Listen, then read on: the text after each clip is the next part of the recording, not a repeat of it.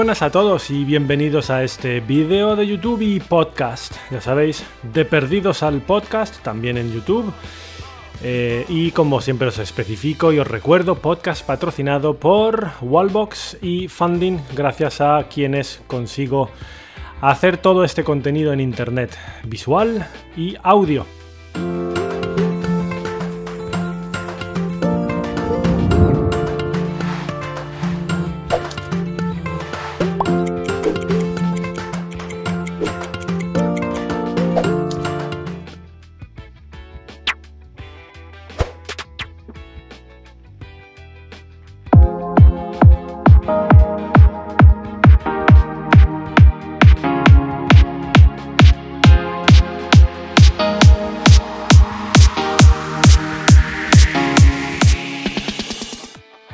Antes de comenzar con este vídeo, quiero hacer una aclaración. El anterior vídeo que subí, hablando del bicho, y a partir de ahora voy a decir el bicho, cada vez que me refiera a esa cosa que está expandiéndose por todo el planeta y que está haciendo que mucha gente se encierre en casa, obligado por normativa, otros por miedo, y que los niños no van al cole. Ya sabéis, ese que, cuyo nombre empieza por lo que se ponen los reyes en la cabeza, que es redondo, que colocan en la cabeza, que empieza por C y termina por A y, brilla. Eh, y que termina por esa palabra que ejemplifica un bichito microscópico que se contagia y te hace cosas chungas, cuya palabra empieza por V y termina por S, y dentro hay Iru. Pues ese, ese es el bicho. Y diréis, ¿qué se te está yendo, Saúl? ¿Quieres decir el nombre ya? ¿Dejar, dejar de hacer el tonto? No. Si digo el nombre, si lo pongo en el título del vídeo y si lo etiqueto, etc. Por eso, de hecho, veis este título tan raro en este vídeo. Si hago eso, YouTube desmonetiza mi vídeo. Y lo de desmonetizar, al fin y al cabo, lo he explicado mil veces, a mí me da un poco igual porque yo no vivo de esto. Sí que es cierto que yo percibo ingresos de la publicidad de los vídeos de YouTube por la monetización que tengo activada y que eso es un plus cada mes que, hey, ¿para qué negarlo? Viene bien, siempre viene bien dinerito, no hay que negarlo. Pero no vivo de eso, y no es un importe tan elevado como para decir es que lo necesito para tal o para cual, así que que YouTube decida desmonetizarme un vídeo, al final me da igual, no me afecta. Tengo suerte de estar en una posición en la que eso no me trae consecuencias, así que me da lo mismo. Pero me da rabia una cosa. A la vez que desmonetiza, lo que pasa es que el algoritmo de YouTube te castiga. Ya sabéis cómo funciona esto. Si yo subo un vídeo, al contrario de lo que mucha gente, no, no lo ve toda mi audiencia. Yo tengo 200.000 suscriptores, casi, no llega todavía, pero está cerca, y ando por unas, unos 15 millones de visualizaciones al año en mis vídeos. Viendo el número de vídeos que yo subo, si mis 200.000 suscriptores vieran siempre mis vídeos, tendría como poco 200.000 visualizaciones por vídeo y esto me daría sobre, unos 40 millones de, visualizaciones al año, casi tres veces más de lo que en realidad tengo. Así que, ¿qué sucede? No, las, cifras de suscripción o de suscriptores en un canal de YouTube no dicen nada. Es una, como lo llama Ben Salins, es una vanity metric, es decir, una medición vanidosa que realmente no dice gran cosa. Y, aquí de lo que dependemos todos los creadores de contenido en Internet que publicamos en YouTube es de que el algoritmo de YouTube considere que tu vídeo es interesante para que ellos lo promocionen.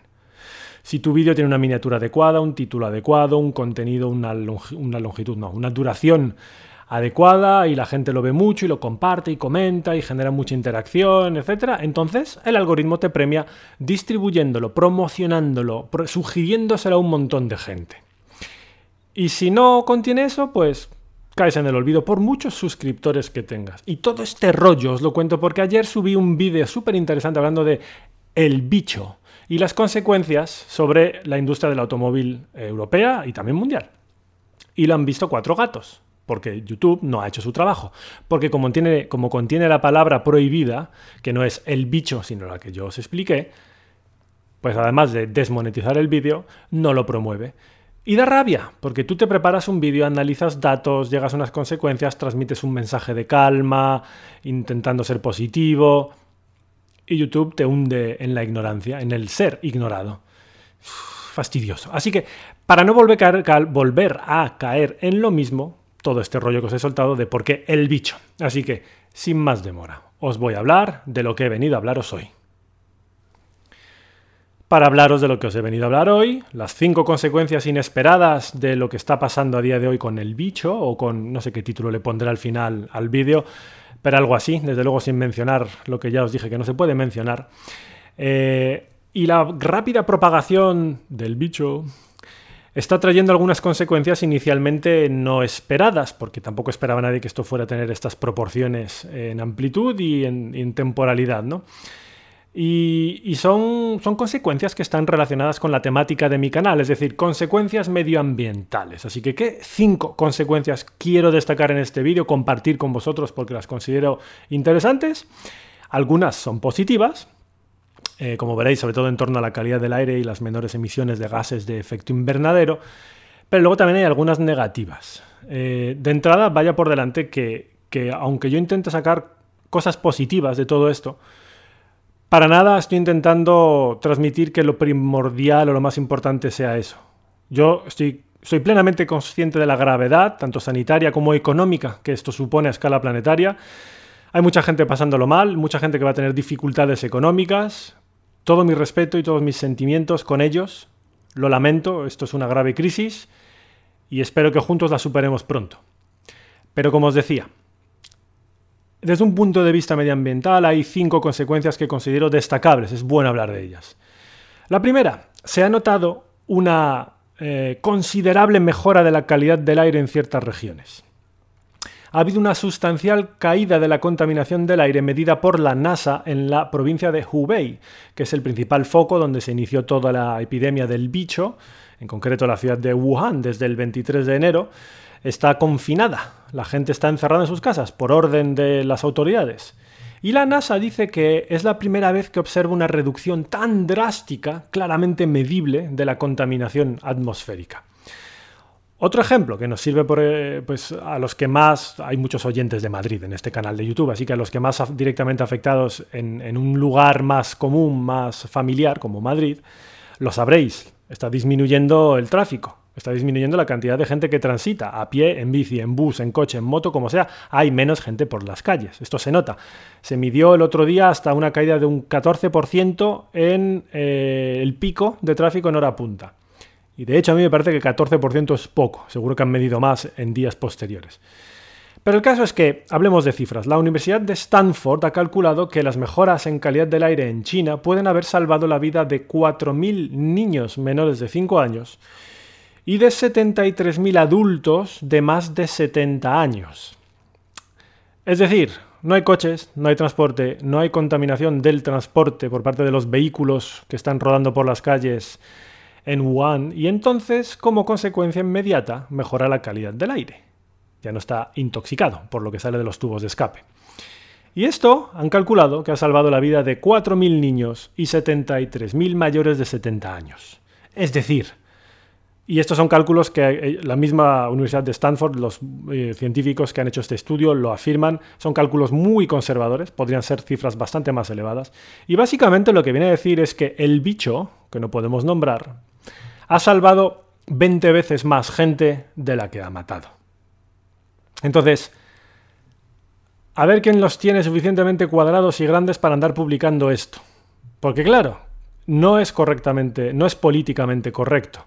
Y desde luego no va a ser, no va a sentar bien a la gente que está pasándolo mal y que tiene familiares que han fallecido o que están críticos. Pero a ver quién se atreve a publicar por ahí estudios diciendo que esto, este bicho salva más gente de la que mata por la consecuencia indirecta en la calidad del aire. Es un tema espinoso, sin duda, pero ahí están los datos y yo creo que merece la pena reflexionar acerca de esto. Segunda consecuencia que ha, tenido, aquí estábamos hablando de calidad del aire, por tanto de gases tóxicos, partículas en suspensión, óxidos de nitrógeno, demás componentes químicos fruto del proceso de combustión de gasolina y diésel que se acumulan en la ciudad. Ahora estamos tocando otro tema, segundo punto, emisión de gases de efecto invernadero. Aquí estamos hablando sobre todo del dióxido de carbono, el CO2, y se ha visto una reducción importante a escala planetaria y por supuesto concentrada en determinados focos donde más ha afectado el bicho. Em, ¿Por qué? Pues porque ha habido una ralentización de la economía. Menos gente va a las fábricas, las fábricas o cierran o trabajan a menos rendimiento, menos desplazamientos, etc. Y la consecuencia directa es que disminuyen las emisiones de gases de efecto invernadero. En 2008 y 2009, como consecuencia de la crisis económica mundial que se inició en aquel entonces, también cayeron las emisiones de gases de efecto invernadero. Es decir, esto no es nuevo. Todo el mundo sabe que hay una relación directa entre actividad económica humana y emisión de gases de efecto invernadero. Así que una organización que se llama Carbon Brief ha calculado que la caída de emisiones en China, desde el inicio de toda esta crisis del bicho, ha sido de un 25%. De hecho, la Agencia Internacional de la Energía respalda estos análisis, los confirma, diciendo que la tendencia efectivamente es esperar una disminución en el consumo de energía para este año 2020, como consecuencias de esta crisis. A escala mundial, ¿eh? estamos hablando. Y las emisiones de gases de efecto invernadero disminuirán a escala mundial.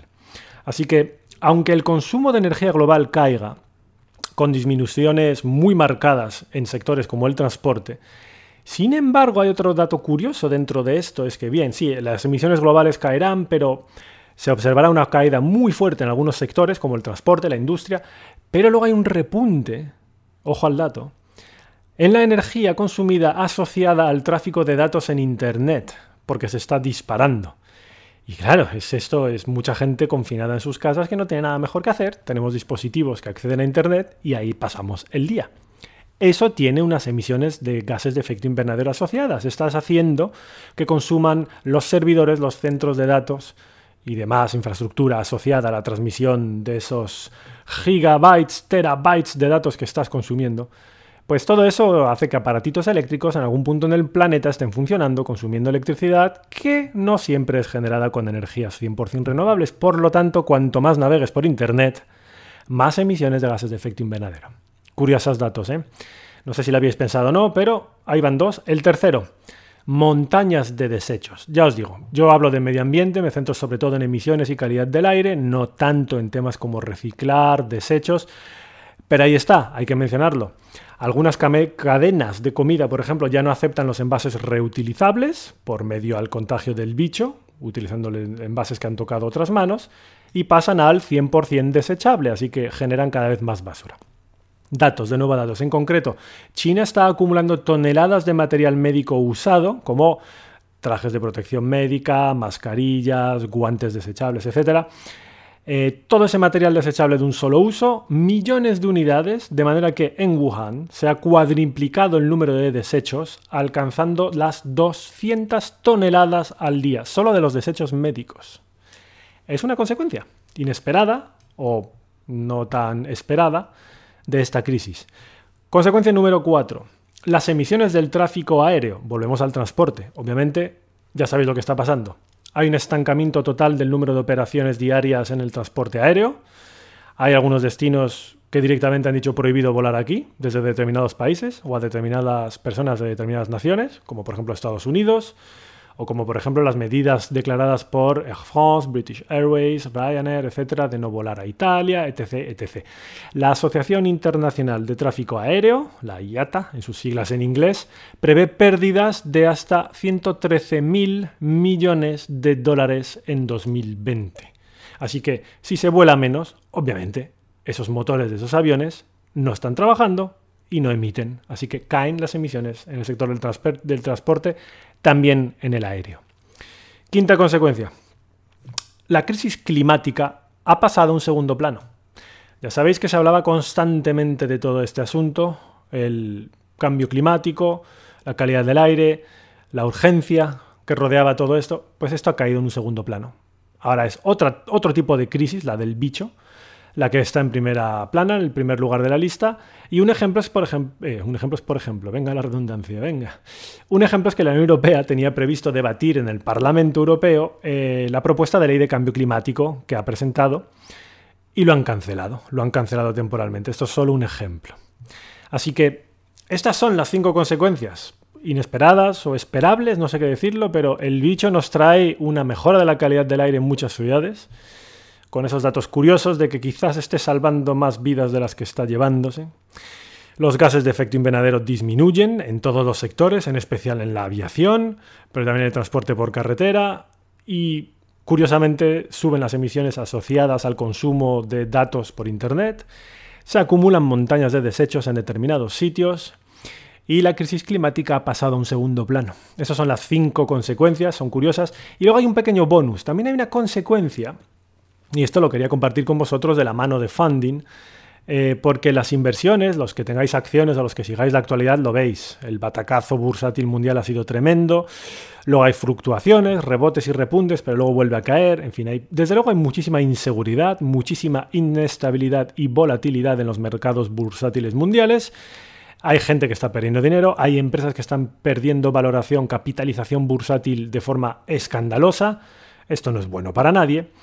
Pero, como bien apunta Funding, y os pongo aquí abajo en el campo de descripción del vídeo o del podcast, donde estáis escuchando viendo esto, un enlace a un artículo que ha publicado el blog de Funding donde dice que la inversión en renovables es un bote salvavidas.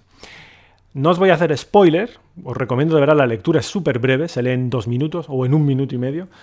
Y básicamente es porque es una inversión en bienes tangibles, es decir, en bienes físicos, con una rentabilidad fija todos los meses, funciona exactamente igual, el viento va a soplar, el sol va a salir, unos días más, otros días menos, pero en un cómputo global anual ahí está, y la producción de energía está ahí, y eso te da un dinero, así que la inversión en renovables tiene un retorno garantizado, y entonces es un bote salvavidas dentro de todas estas fluctuaciones, fluctuaciones, deja de inventarte palabras, Saúl, y de esta volatilidad bursátil.